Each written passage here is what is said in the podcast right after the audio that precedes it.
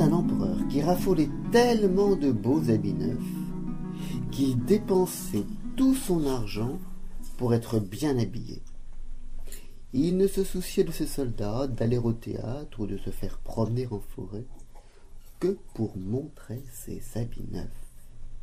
Il avait une tenue pour chaque heure du jour et, tout comme on dit d'un roi, il est au conseil, on disait toujours de lui L'empereur est à sa garde-robe.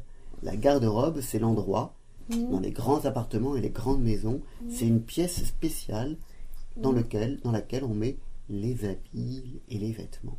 Et lui, il avait une grande pièce spéciale qui était sa garde-robe où il s'habillait. Dans la grande ville où il habitait, on s'amusait beaucoup chaque jour, on s'amusait beaucoup chaque jour amenant de nouveaux étrangers. Un jour, arrivèrent deux escrocs qui se firent passer pour tisserands et qui dirent qu'ils s'entendaient à tisser l'étoffe la plus extraordinaire que l'on pût imaginer. Non seulement les couleurs et le dessin en étaient d'une beauté peu commune, mais les habits, taillés dans cette étoffe, avaient la merveilleuse propriété d'être invisibles à tous ceux qui ne valaient rien dans l'emploi qu'ils exerçaient. En fait, c'est invisible, mais c'est rien. Ou qui étaient d'irrémédiables sots. Oh, voilà de bien précieux habits, pensa l'empereur.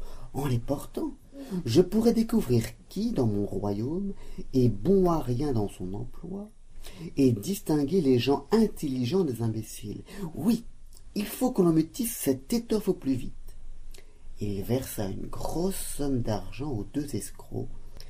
Ils installèrent en effet deux métiers à tisser et firent comme s'ils travaillaient, bien qu'ils n'eût absolument rien sur les métiers.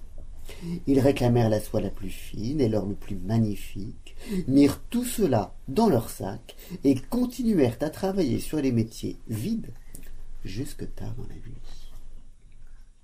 Je voudrais tout de même bien savoir où ils en sont de leur étoffe, pensait l'empereur. Mais il se sentait un peu gêné à l'idée que quiconque était stupide ou convenait mal à son emploi ne pourrait voir cette étoffe. Bien sûr, il savait qu'il n'avait rien à craindre pour lui-même, mais il voulut tout de même envoyer quelqu'un voir comment les choses se présentaient. Dans toute la ville, tout le monde connaissait la merveilleuse vertu de cette étoffe et chacun était curieux de voir à quel point son voisin était incapable ou stupide. Je vais envoyer au tisserand mon brave vieux ministre, pensa l'empereur. C'est lui qui pourra le mieux voir quel effet produit cette étoffe, car il est malin et personne ne remplit sa fonction mieux que lui. Le vieux ministre habile entra dans la salle où les deux escrocs étaient en train de travailler à leur métier vide. C'est quoi des escrocs? Des escrocs, c'est des voleurs, des brigands, des gens qui, qui, qui escroquent, qui, qui, qui, qui escroquent, qui, euh, qui volent les gens. Qui Non. croquent les vents. Mais non, pas qui les croquent. Oui, qui volent les gens. Donc, le Comme vieux les enfants. Volent les enfants, les bébés, les kiwis. Non, pas, non, pas, pas, non, pas les enfants et les bébés. Le vieux ministre habile entra dans la salle où les deux escrocs étaient en train de travailler à leur métier vide. Oh Dieu nous garde, pensa le vieux ministre en ouvrant de grands yeux. Je ne vois rien du tout. Ne dit rien. Deux escrocs le prièrent d'avoir la bonté de s'approcher et demandèrent si ce n'était pas là un joli dessin et de ravissantes couleurs. Ils montrèrent le métier vide, et le pauvre vieux ministre continua d'écarquiller les yeux, mais il ne pouvait rien voir, pour la simple raison qu'il n'y avait rien. Seigneur Dieu, pensa-t-il, serais-je stupide? Je ne l'aurais jamais cru, et personne ne doit le savoir. Est-ce que je ne vaudrais rien dans ma fonction? Non. Avouez que je ne peux pas voir cette étoffe, ça n'est pas possible. Eh bien, vous ne dites rien, dit l'un, tout en tissant. Oh, c'est joli, c'est tout à fait ravissant, dit le vieux ministre en mettant ses lunettes pour regarder.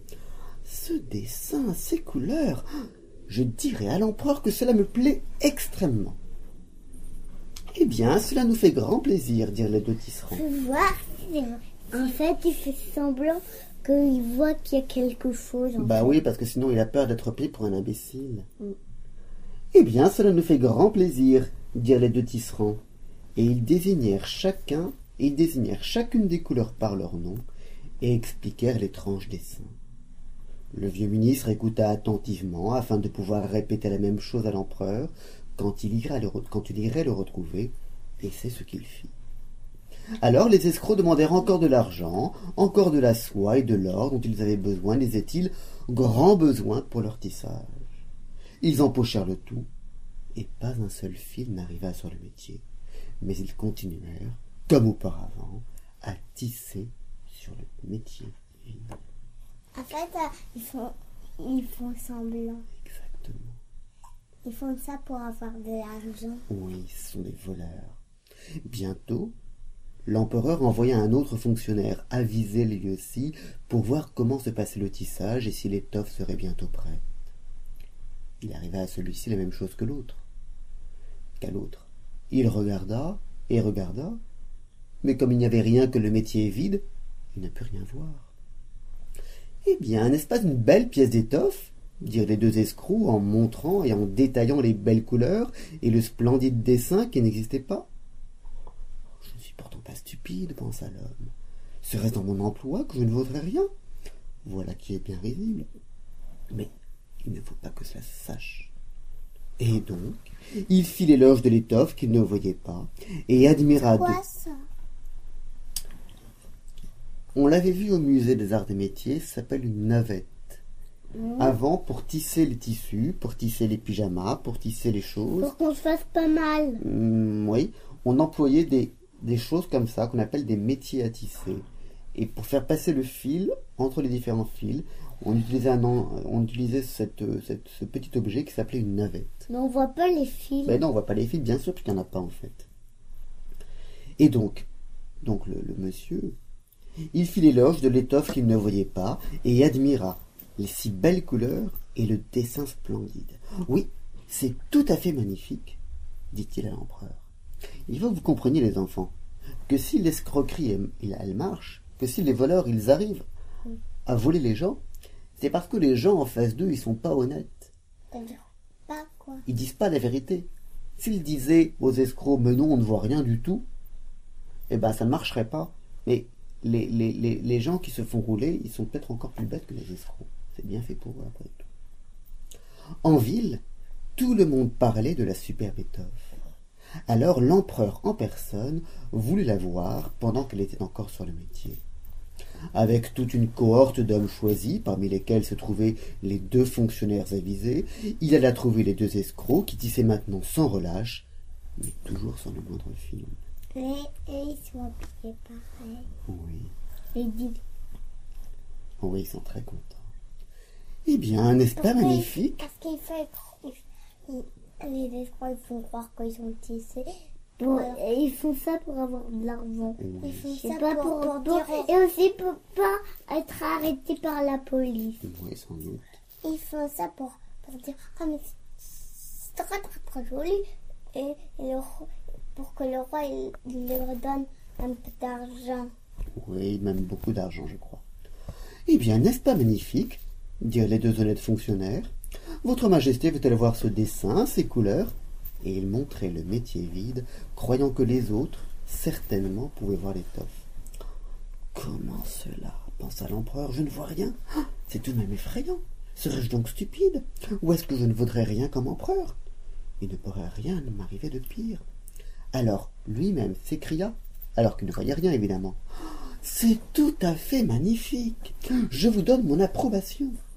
Et il fit un, signe de tête satisfait en contemplant le métier vide.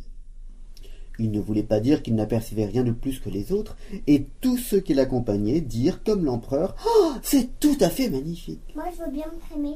Attends, et ils lui conseillèrent de porter ces magnifiques habits neufs pour la première fois lors de la grande procession qui se préparait. C'est admirable, ravissant, parfait, disait-on en chœur, et tout le monde était enchanté. À chacun des escrocs, l'empereur donna une croix de chevalier. Voilà, c'est pour ça qu'ils ont, ils- ont reçu une décoration. une croix de chevalier à accrocher à sa boutonnière et les gratifia du titre d'écuyer pamprimbi. Toute la nuit qui précéda la procession, les escrocs travaillèrent sans arrêt à la clarté de plus de seize lumières. Les gens pouvaient voir qu'ils s'affairaient fort à terminer les habits neufs de l'empereur. Ils faisaient comme s'ils enlevaient le toffe du métier, ils taillaient dans l'air avec de grands ciseaux, ils cousaient avec des aiguilles, sans fil, et dirent finalement Voilà, les habits sont terminés. L'empereur, avec ses chevaliers les plus distingués, vint en personne, et les deux escrocs levèrent les bras comme s'ils tenaient quelque chose, en disant Tenez, voici le pantalon. En fait, là, ils ont voilà l'habit. ciseau. Oui. Voilà le manteau. Là, c'est le pantalon. Et ainsi de suite.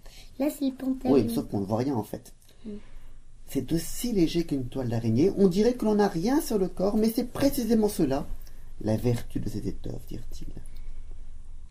Votre Majesté impériale veut-elle avoir l'extrême bonté de se déshabiller, dirent les escrocs, pour que nous lui passions ses habits neufs, ici, devant ce grand miroir.